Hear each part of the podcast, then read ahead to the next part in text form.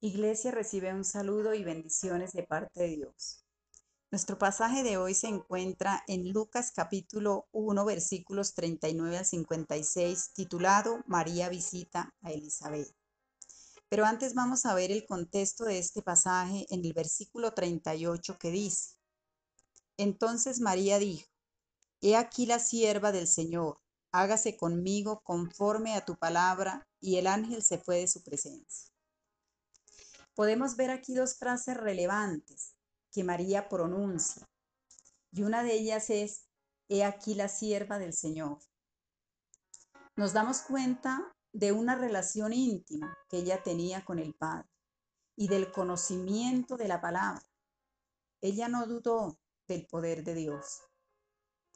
La segunda es, hágase conmigo conforme a tu palabra. María exalta el poder de la palabra. Ella tenía claro que nada era imposible para Dios. Ella creyó que lo que las escrituras decían sería hecho. Ahora bien, vamos a nuestro pasaje de estudio. Miremos el versículo 39. En aquellos días, levantándose María, fue deprisa a la montaña, a una ciudad de Judá, y entró en casa de Zacarías y saludó a Elizabeth. Nótese, María fue deprisa. Eso significa que María creyó la palabra, la palabra de fe que declaró en presencia del ángel. ¿Cuál fue esa palabra de fe? Que ella era la sierva del Señor. Con esto nos da a entender que en ese momento ella reconoce y confiesa al Señor Jesús como su Señor y Salvador personal. Y a su vez creyó en el mensaje del ángel, que ella siendo virgen concibió en su vientre por el poder del Espíritu Santo.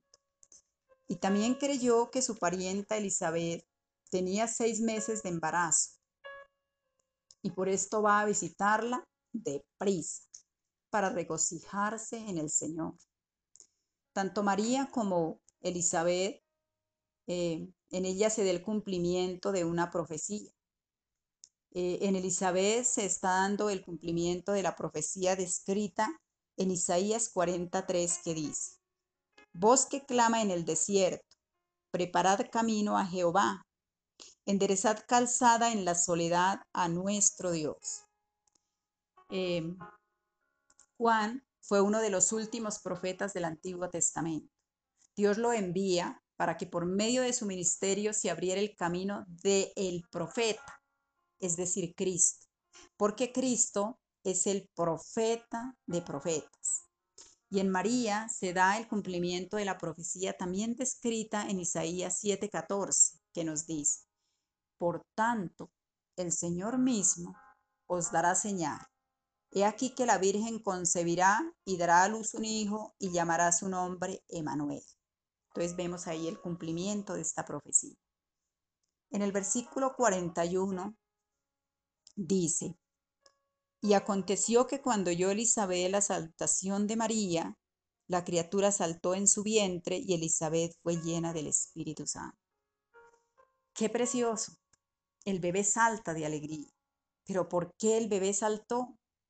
Vamos a mirar qué nos dice el Salmo 139, 16. Mi embrión vieron tus ojos y en tu libro estaban escritas todas aquellas cosas que fueron luego formadas, sin faltar una de ellas. Dios ve al bebé allí en el vientre de la madre y el bebé a su vez ve a Dios. En ese momento se vieron los dos y el bebé es lleno del Espíritu Santo y por eso salta de alegría. Allí se cumplió lo dicho por el ángel a Zacarías en Lucas capítulo 15 que dice, porque será grande delante de Dios y no beberá vino ni sidra, y será lleno del Espíritu Santo aún desde el vientre de su madre. Entonces ahí vemos el cumplimiento. Pero también vemos que María, perdón, que Elizabeth es llena del Espíritu Santo en ese mismo instante. Vámonos al versículo 42 al 43. Y exclamó a gran voz y dijo, bendita tú entre las mujeres y bendito el fruto de tu vientre. ¿Por qué se me concede esto a mí, que la madre de mi Señor venga a mí? Entonces, acá nos deja ver que Elizabeth nace de nuevo. Los judíos, el pueblo de Israel, esperaba al, Salvador y ahora ella estaba frente al Salvador. Él no solamente salvó desde la cruz, sino que lo hizo antes. Miremos ahora el versículo 44.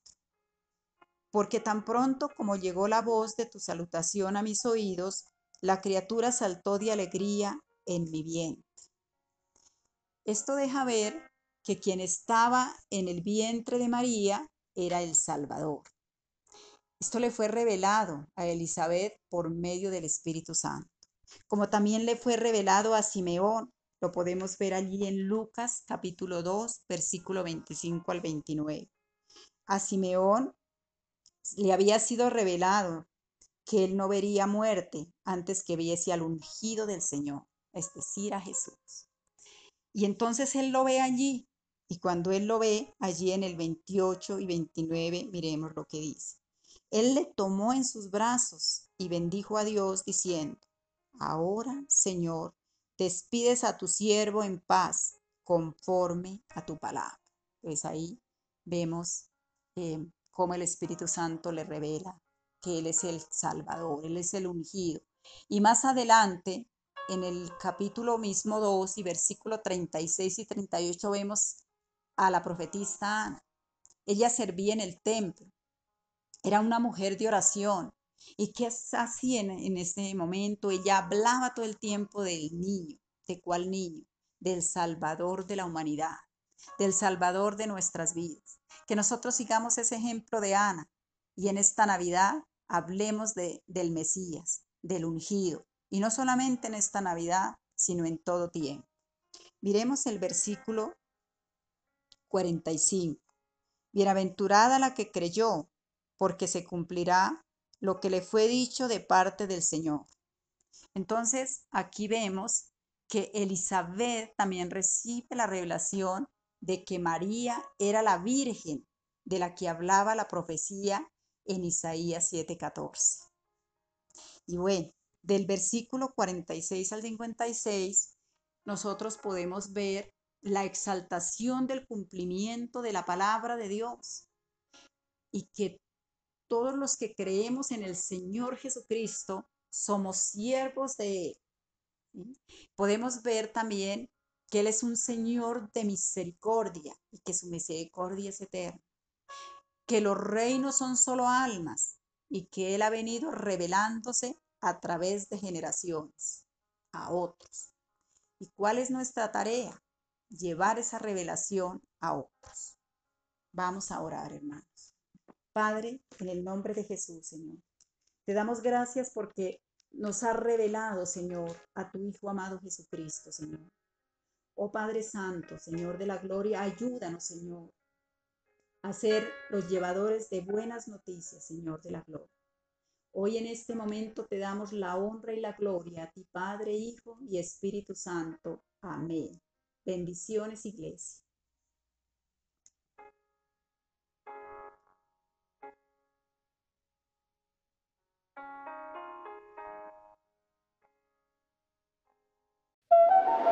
Iglesia cristiana Filadelfia la castaña, una puerta abierta en el cielo.